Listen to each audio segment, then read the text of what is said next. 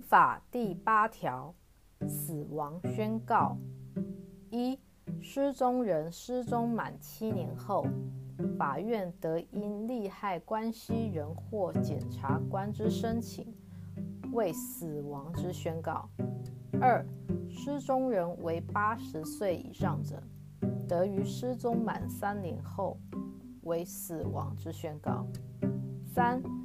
失踪人为遭遇特别灾难者，得于特别灾难终了满一年后为死亡之宣告。